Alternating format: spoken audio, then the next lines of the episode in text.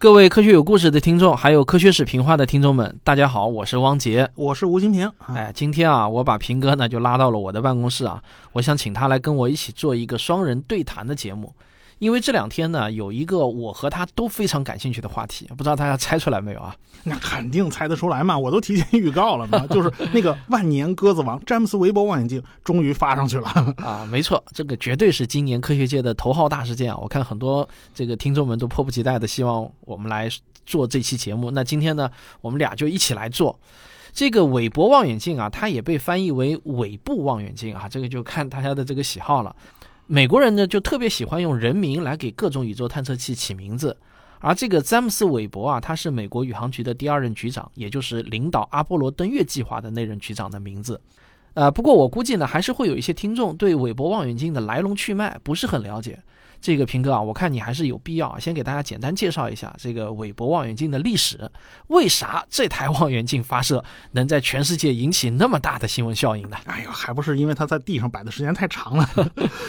是这样的，这台韦伯望远镜建造计划呢，其实啊二十多年前就已经起心动念了。它的目标呢，就是比著名的哈勃望远镜要看得更远、看得更暗、看得更清楚。原计划呢，这个计划是花五亿美元啊，二零零七年不就把它发射上天了？但是没想到，这台望远镜的整个建造和发射的计划遭遇了各种各样的麻烦，延期发射这种这种事儿嘛，就是正式官宣的就多达十几次，真不少，所以以致它。不宣布延期发射，反而成了新鲜事儿了啊！这个还有人专门去做了一个表格，就说每次延期到底延多少，发现还是个收敛的，就说明还是有机有有希望发上去的。据说那个焦点在二零二六年啊，对，差不多啊，就还提前五年发射了啊。对，这个望远镜的预算呢，也就那不节节攀升嘛，就是不断提高，到现在已经花掉了一百亿美元呢，这几乎就是 NASA 在天体物理方向所有预算的一半儿。所以毫无疑问，就是至今为止人类建造过的最昂贵的一台望远镜了。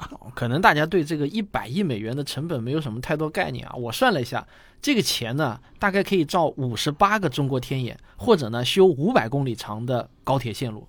这么多年来啊，我自己的感觉是，这个韦伯望远镜要发射的消息，似乎呢就伴随了我整个青年时期。我记得我自己十多年前第一次上台做科普演讲的时候，我就说过啊，韦伯望远镜有望明年发射，很激动。后来呢？不知道说了多少次有望明年发射，他科学界的鸽王地位，那绝对是立得住的。不过呢，这个鸽子王终于在二零二一年的十二月二十五号圣诞节这一天啊，这美国人是真会挑日子，是吧？是的啊，其实也不是，他是不断的推迟，推来推去，最后推到了这一天，刚好比较巧，对吧？啊，对，是在北京时间的晚上八点二十，用阿里亚纳五型运载火箭把望远镜成功的发射到了太空里。二十七分钟以后，火箭就和望远镜分离了。又过了六分钟，望远镜呢就把太阳能电池板给展开了。也就是说，这时候火箭的任务就圆满完成了。现在呢，詹姆斯·韦伯望远镜呢只能靠自己慢慢的往第二拉格朗日点上慢慢爬。哎，这确实啊是一件令所有科学爱好者感到激动的事情。我看呢这两天各大科普公号啊，还有各大科学爱好者的群啊，包括咱们俩的，这两天呢都在热烈的、激烈的讨论着韦伯望远镜。没错，对，很多人呢会把韦伯望远镜啊看作是哈勃望远镜的接班人，但我觉得呢，如如果说韦伯是哈勃的下一代望远镜，那个没问题。但是说他是接班人，可能不太确切啊。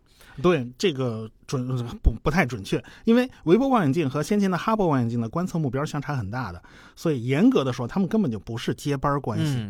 韦伯望远镜的工作呢，是在红外线波段，呃，波段范围是零点六微米到二十八点三微米这个波长范围之内。嗯，呃，零点六微米的光呢，我们人眼睛还是能看见的，是橘红色的。呃，二十八点三微米呢，就已经到了中红外波段了，我们人眼睛看不见了。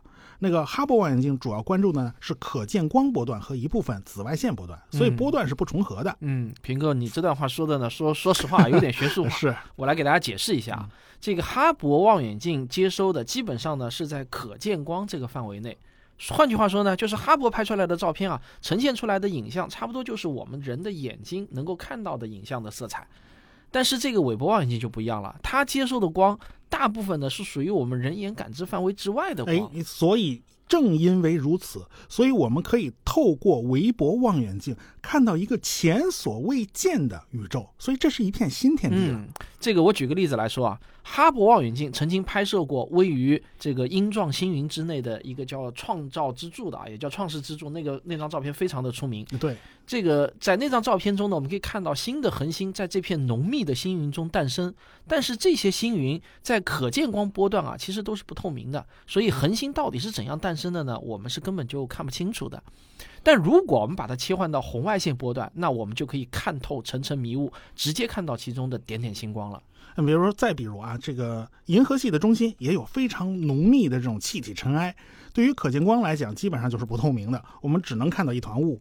但是呢，借助红外线波段，我们就可以看到银河系中心有很多的恒星在围绕着一个完全不发光的点在高速的旋转。嗯，这些个不完全不发光的点。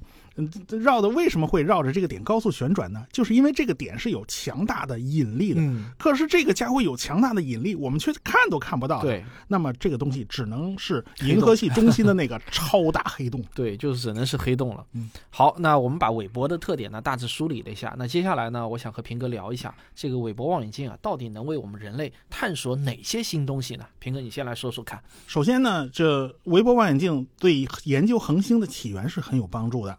我们的太阳啊是一颗黄矮星啊，这温度还是比较高的，表面温度是六千度左右。嗯，但是有很多红矮星啊，它就没有这么强啊，这温度能达到个四千度就不不得了了。它温度没有这么高，发出的光呢就是以红外线居多的。嗯，还有一些呢就是原恒星，也就是恒星的半成品，它内部的核聚变反应呢还没有被完全点燃。这些个天体，它们的热量就完全来自于引力收缩发出的热量。所以它们的温度就更低，发光呢也更加集中在红外线波段了。嗯，对，还有一些这个巨型的那种气态行星啊，它非常靠近它的母星，所以呢这些也被叫做热木星啊。所以这些热木星呢就被烤得滚烫的。那这样的天体呢，它们也是会发出很多的红外辐射的。还有一些什么超新星爆炸的残骸，它也会发红外辐射。反正发红外辐射的天体是很多的。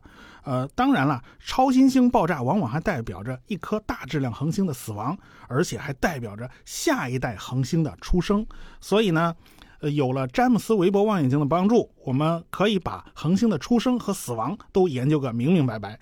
这个说实话有点类似于唢呐，是吧？这喜事儿他管，那丧事儿他还管，反正 能管你一辈子。平哥，你这个比喻好有科学视频化的特色，讲评书呢。但我一直以来啊，最期待的还是韦伯望远镜搜寻系外行星的那个超强能力，因为韦伯望远镜呢可以看到透过系外行星大气照过来的母恒星的光，这个能力呢，我觉得太太太重要了。因为有了这个能力，就有可能让我们找到外星生命。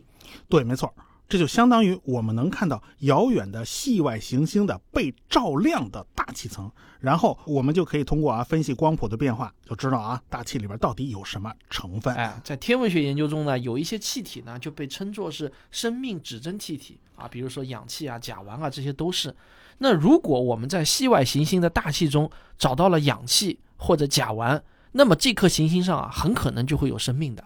呃，这 说实话，这不是因为说说外星人跟我们人类一样需要呼吸氧气，那不一定，而是氧气这种气体是非常活泼的，对，它不可能大量稳定的存在大气中啊。如果含有大量的氧气，说明这颗行星上是在不断的生成氧气，对，否则就没了。对，没 错，消耗完了。但是我们目前知道的最高效的能够产生氧气的办法，就是靠生命的光合作用，其他办法一个都没发现啊。对。还有呢，就是水蒸气啊，是能够强烈的吸收一到两微米，还有五到八微米左右波长的这个光线。氧呢，会在接近零点八微米的波段呢，产生非常强烈的吸收。这些光还恰好就在韦伯望远镜的观测波段。而且呢，分析红外线波段的光谱，正是韦伯望远镜的拿手好戏。嗯，所以啊，这个詹姆斯韦伯望远镜呢，从一开始呢，就是针对红外线波段来优化设计的。呃，它为了提高灵敏度啊，韦伯望远镜呢就使用了一个超大号的反射镜片。这有多大呢？就直径差不多是六米的一个巨大的六边形。那这么大的一个镜片，你当然不可能做成完整的一块啊！这个 世界上没有这么大的这个魔镜的机器，所以呢，韦伯望远镜呢，就是把它切割成了十八个小六边形，然后呢，再把它拼接成一个超大的镜片，而且这十八个六边形呢，又可以把它分成三块给折叠起来，这样呢才能把它塞进那个火箭的整流罩里面，否则呢根本放不下，对吧？没错，嗯，而且呢，为了减轻重量，微波望远镜的镜片呢是用金属皮制造的，嗯这个很稀有的啊金属，它它不是用大玻璃。金属皮在低温下呢有非常好的热胀冷缩特性，而且呢重量非常轻。而且为了最大限度的反射红外线，詹姆斯微波望远镜的镜片是镀了一层金的，所以这哦，大金光灿灿看起来 就特别贵，你知道？它看上去就是一大金砖，金光灿灿的。反正这个特别好认，以后我估计这个微波望远镜绝对比哈勃望远镜好认得多，啊因为这个这个色儿就它这一个，对，大镜片裸露在外面，金光灿烂的。嗯不过这个微波望远镜的口径啊，实在是太大了。想造出一个镜筒是不太可能了。你想、啊，这个直径能够达到六米，那重量呢也是非常非常的大，所以呢照镜筒是不合算的啊。所以干脆呢，这这家望远镜呢是没有镜筒的，整个它的这个望远镜的镜片组呢是开放式的，也相当于我们可以把整个这个望远镜的镜片展开了，让你跑到内部去看一样。那这十八个六边形的拼接镜面的背后呢，都是有一套马达系统支撑的，它可以控制这十八片反光镜的姿态。然后这十八片反光镜呢，是要在太空里完成各种各样的校准的动作的，然后再拼接成一个完美的整体。不过平哥，你觉得他们为什么要把这个事情搞得那么复杂？说白了就是科学家们对大镜片的追求那是永无止境的。为了提高灵敏度，就不得不把镜片做到这么大。可是你要做到这么大，又塞不进火箭的这个这个镜筒子，嗯。你你又你又没办法把这个这么大的镜片直接塞进火箭的整流罩，你只能把它折叠起来，而且在。发射过程中难免是要受到各种震动的，那种震动非常大，你必须有这种复杂的调教机构把它调成一个完美的镜面。就他没办法，就是为了追求这个大镜面，不得不把事情搞得这么复杂。对，然后我们都知道这个望远镜的镜口径是越大越好，但是很多人他其实并不知道为什么越大越好，就是到底照那么大有什么用？你给大家说说。这里插播一个小广告。二零二二年一月二日晚上七点半到九点半，我有一场知识写作免费公开课的直播。我会用两个小时的时间，尽可能把我这几年总结的写作经验和技巧倾囊相赠。如果你想来听的话呢，可以关注“科学有故事”的微信公号，阅读一月一日发的推文，扫码即可进直播群预约直播。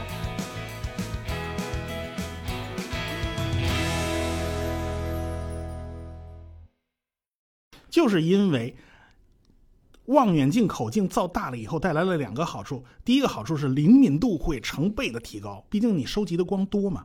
第二个就是分辨率会变得非常非常高，因为口径越大，聚出来的那个小光点就越小。哎，这恰好是反的，所以呢，就科学家们就玩命追求大镜子。当然了，有些观测目标你没有足够高的灵敏度，你就啥都看不见。嗯，比如说呢？有些观测目标发出的光太弱了，很容易被各种各样的干扰因素给淹没了。比如说大爆炸以后，在宇宙中形成的第一批恒星和星系发出的光，对对，这个倒是这个光就啊非常弱。根据现在标准的宇宙模型呢，宇宙是从一场极其猛烈的大爆炸之中诞生的。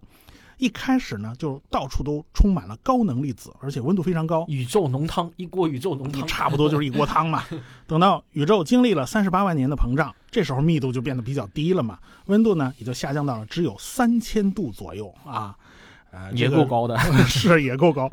这时候质子和电子呢就开始结合成了成了中性的分子。这时候光在宇宙里面跑来跑去呢，就没有什么太大障碍了。所以呢，宇宙诞生以后的三十八万年才产生了第一缕光。对，第一缕光呢是三十八万年以后才产生的。那我们怎样才能看到这个第一缕光呢？这第一束光实际上就是宇宙微波背景辐射，就早在上世呃早在上世纪的七十年代呢就被发现了。哎，这个光怎么就变成了微波背景辐射呢？因为光在不断的向前跑，一边跑，宇宙在一边不断的膨胀，然后波长呢也就被不断的拉长，最后就下降到了微波波段之内。但是我们一般来讲呢，就就把微波算作无线电波了，它不算作光了。是，的，嗯，这是一种习惯啊。所以呢，这时候宇宙我们可以认为它是没有光的，所以科学家们就把这个时代就称作黑暗时代。嗯，这个时候呢，宇宙的环境温度就下降到了只有一百 K 左右，也就是零下一百七十多度嘛。嗯，那时候呢，到处都是氢气啊、氦气，也没有什么其他的元素，宇宙就变得非常单调乏味，呃，也没有什么发光的物质。这个时候呢，宇宙大概是八亿岁上下吧。当然，这只是一个估算出来的值，反正就前八亿岁都很单调，没啊，什么意思对对啊啊，但这当然这个值啊也不是特别的准啊。嗯，所以那个时代就是整个宇宙里面的物质密度呢是比现在的宇宙要高很多的，因为还没膨胀开来嘛。嗯，那但是引力呢也在不断的发挥作用。第一代恒星就是在这样的环境之中孕育诞生的。那第一代恒星呢，往往是那种体积非常巨大的恒星啊。那我我们都知道，这个越是巨大的恒星寿命就越短，所以呢，没过多久，这些恒星呢就以超新星爆炸的方式结束了自己的一生，然后在它的周围呢就会炸出一个又一个巨大的气泡啊，很多的尘埃云，而且呢，那这些尘埃云呢就为我们的宇宙提供了更多的重元素，直到这个时候啊，宇宙才开始变得丰富多彩起来了。最早的这一批恒星释放出来的呃光呢非常强，而且大部分是紫外线。这些强大的紫外线呢，就不断的把周围的中性的氢原子啊重新拆分成了质子和电子，这个过程就叫再电离的过程。科学家们就对这个阶段发生了些什么事儿特别感兴趣。嗯可是最早的那批恒星发出的光，随着宇宙的不断膨胀嘛，这些光传播到地球附近的时候，波长已经被拉到了红外线波段，所以呢，就只有依靠灵敏度极高的红外线望远镜，才能看得见宇宙早期恒星发出的这些光。呃，这些光实在是太微弱了，所以探测起来也非常困难。啊，所以这个时候咱们就需要韦伯望远镜上场了。对，基本上就是为了这个目标造的。嗯，为了避免自身的干扰，整个望远镜的探测器必须工作在四五十开的温度范围之内，这个温度也就是零下两百多度，而且呢还要常年保持这个温度，这就要了老命了。嗯，因为必须在太空里面找到一个足够冷的地方，这个韦伯望远镜呢才能稳稳当当的开始工作。过去的那些探测器呢，就是自己带着液氦、液氧这样的制冷剂上太空啊，这样温度就给能给它冷冻下来。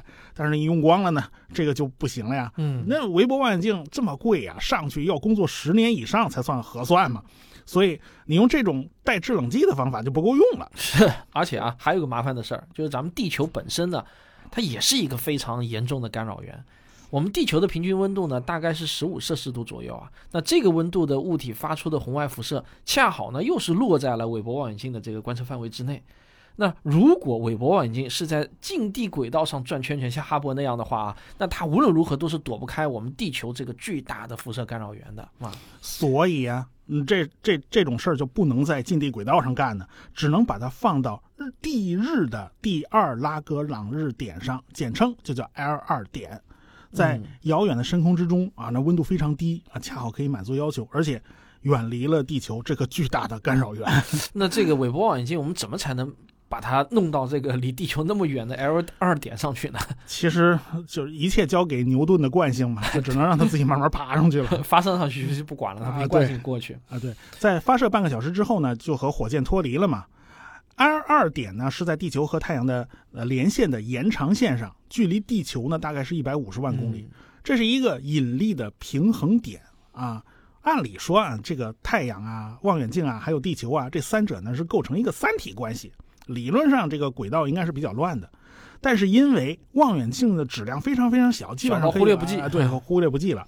所以在这种特殊的情况下呢，呃，可以计算出五个稳定的解，也就是 L 一到 L 五、嗯这些点呢就被称为拉格朗日点。因为拉格朗日最先计算出来的。啊，对，在 L 二点呢是其中一个啊。从火箭和望远镜分离开始，这个望远镜呢要自己花二十九天啊，才能慢慢的爬到这个拉格朗日点上，嗯所以这个前后要花一个月时间。啊，对，在接下去的这一个月中呢，韦伯啊其实并不能工作，他都还在路上。不过啊，我估计很多这个听众呢，在这里可能会产生一个疑问，就是从 L 二点的位置来看啊，韦伯呢其实是位于地球的影子里面的。那这样一来的话呢，那岂不是它就没有办法接收到阳光？那没有阳光的话，韦伯的电力怎么办呢？全靠电池嘛，这要支撑这么多年，怎么可能呢？这个问题呢，这个科学家早就想到了啊。其实就算抵达了 L 二点啊，这个韦伯望远镜也不是停留在拉格朗日点上。它不是不动的啊，它它是实际上是绕着拉格朗日点在那儿嗯在那里转圈圈，所以呢，呃，韦伯望远镜并不是藏在地球阴影里面的。哦，没有藏在阴影里面。那这样一来呢，可能有人又有第二个问题了，这个韦伯他不是为了观测红外线波段吗？那这个观测红外线波段就必须工作在极低的温度下。那如果被太阳光一照，那还怎么保持低温呢？这个的确是个大麻烦 啊！既然要用太阳能来供电，你又不能让阳光来干扰观测，那怎么办呢？韦伯望远镜的解决方法就是带了一个巨大的菱形的遮阳伞。遮阳伞 这个尺寸呢，就相当于网球场那么大吧。嗯，为了减轻重量啊，这遮阳伞是用薄膜材料，镀了一层铝啊，这是为了反光。有时候一层薄膜还不够，还得用好几层。这样的结构呢，就把太阳光的干扰啊减低了一百零六个数量级。嗯，要把一个网球场大小的遮阳伞啊发射的时候塞进一根圆圆的那种火箭管道中，到了太空它还得展开，这个展开过程啊，想必也是非常非常的复杂的。没错，它那支撑杆你得先伸出来吧，就跟拉杆天线一样。然后呢，一层一层的反光薄膜要展开，而且。多层反光薄膜之间还得留出空隙，所以这套机构就变得非常非常复杂，需要四十个可展开的机构和一百七十八个释放装置。这把大伞撑开以后呢，韦伯望远镜实际上就变成了一阴一阳两个部分，是吧？阳面呢就可以充分接收太阳光的照射，就为太阳能电池板呢提供能量；阴的一面则要彻底避免任何红外线干扰。保证呢，韦伯望远镜处于零下两百多度的低温状态，这就非常考验韦伯望远镜的温度管理系统。因为望远镜本身工作的时候也会产生一定热量的，它也不是完全不发热，而且这些热量还得想尽办法散到太空里面，不能对观测造成干扰。这个想想就觉得这个东西确实是非常的复杂，而且那么大。平哥，那你给我们讲讲这个发射韦伯望远镜的那个火箭吧，好像是叫阿里亚纳，对吧？没错，这次呢，美国人的望远镜用的居然是欧洲人的火箭，不知道他们俩是怎么合伙算计的。这个这次发射呢，用的是欧洲的阿里亚纳火箭，和我们的长征五号比起来怎么样？呃，这个阿里亚纳五型和我们的长征五号火箭基本上属于半斤八两，承担的任务呢也很相似。这个阿里亚纳五型火箭的可靠性还是非常好的，一共发射了一百多次，仅仅是最开始啊有过两次比较严重的失败。火箭你比较熟啊？对，一个新的火箭型号，当然一开始用的时候呢会有一些小毛病，改掉以后呢就变得比较稳定了，所以后面的一百次发射基本上都是很稳定的。嗯。而且呢，欧洲人的发射场是在法属圭亚那，它在地理位置上它赚了很大的便宜，因为法属圭亚那发射场的那个纬度很低，它非常靠近赤道。哎，有些人听众可能不理解啊，为什么纬度低、靠近赤道有优势？因为这个靠近赤道啊，就意味着地球自转的线速度比较大，所以这个火箭发射升空的时候呢，它的初始速度呢就会更高一些。所以呢，这个韦伯望远镜啊，就有点像被旋转的这个地球给甩到了太空中一样啊。阿里亚纳五星火箭采用的是氢氧发动机加两个固体助推器的配置。这个固体助推器燃烧的时候，那个烟是非常的浓密，因为它含有大量的氧化铝，所以可以留下非常长的白色尾迹，特别壮观哈，特别上相，你拍照特漂亮。我们看那个视频就觉得特别壮观 啊。这次发射呢，还是一如既往的比较顺利的，因为韦伯望远镜的重量呢只有六点五吨。啊，在现在来讲，这不算太重，因此阿里亚纳火箭可以直接把望远镜送上飞往 L 二点的轨道啊，它不用绕着地球转圈圈了。嗯，这就也就省去了很多麻烦了。但是这种事儿呢，也属于开弓没有回头箭的，这一切都靠望远镜自己了。因为哈勃嘛，就在近。哎，平哥，我打断一下，我就是你讲到这里，我开个脑洞啊，就是如果用我们的长征五号，能够完成同样的任务吗？你觉得？理论上可以啊啊，但美国人肯定不会找我们来发射。对，好，你继续，你继续。嗯，因为那哈勃呀，它是绕着近地轨道转圈圈的，所以呢，万一出了啥毛病啊，什么宇航员可以上去加装个改正镜啦之类的，那装个眼镜啊，这这都是行的。嗯，哈勃前前后后一共维修了五次，花的钱也不少。可是呢，这韦伯望远镜就麻烦了，它在一百五十万公里之外。呃，他要是出了毛病，是不可能派个人上去维修的。对，是不可能的。这个韦伯望远镜在飞向目的地的过程中呢，它是一边飞一边展开的，对吧？就是它发射三天以后呢，会把这个遮阳伞给放平，然后第四天呢，就会把这个支撑杆给伸出来，然后从第五天开始啊，它遮阳伞的这个薄膜呢就开始逐渐展开。那现在应该是它的第三天了，对吧？差不多。今天啊，它差不多现在应该开始把遮阳伞放平了。嗯。那一直要到第八天左右呢，才能完全的撑开，然后这五层薄膜就逐渐的分离开，中间呢还有一些空隙。那到了第十天啊，望远镜的附近支架就会完全展开。